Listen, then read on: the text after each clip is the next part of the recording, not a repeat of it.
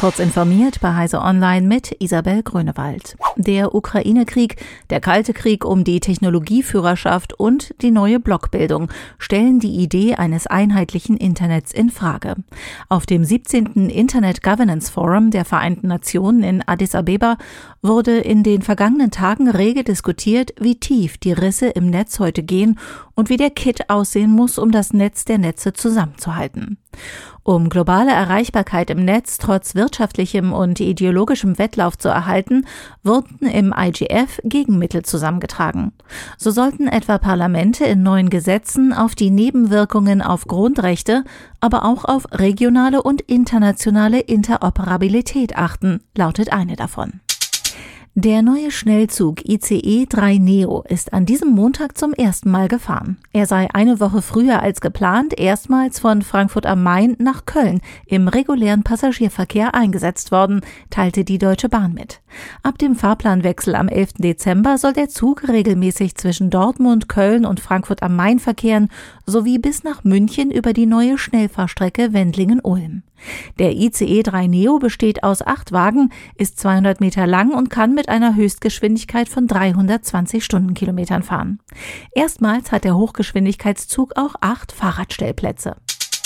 Die Gasspeicher in Deutschland waren zum vergangenen Wochenende zu 96,98 Prozent gefüllt.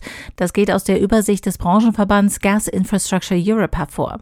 Die Bundesnetzagentur, die die Speicherstände ebenfalls überwacht, teilte mit, dass zurzeit mehr Gas verbraucht als eingespeichert wird. Mitte November hatten die Gasspeicher den Stand von 100 Prozent erreicht. Seitdem sinkt der Pegel.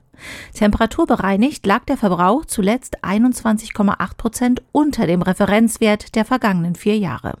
Diese Lage wird als angespannt eingestuft. Ein höherer Verbrauch wäre kritisch. Da es kälter werden soll als in den Vorjahren, rechnet die Bundesnetzagentur allerdings mit einem steigenden Verbrauch. Die Initiative Breakthrough Listen sucht jetzt mit einem der größten Radioteleskope der Welt nach Spuren einer außerirdischen Zivilisation.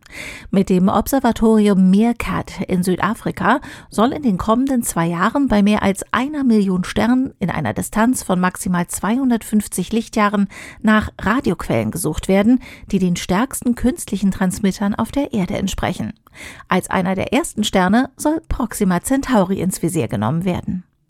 Diese und weitere aktuelle Nachrichten finden Sie ausführlich auf heise.de. Werbung. Du begeisterst dich für die Informatik? Teamgeist und Tatendrang zeichnen dich aus? Dann ist es nur noch ein Schritt bis zum perfekten Match.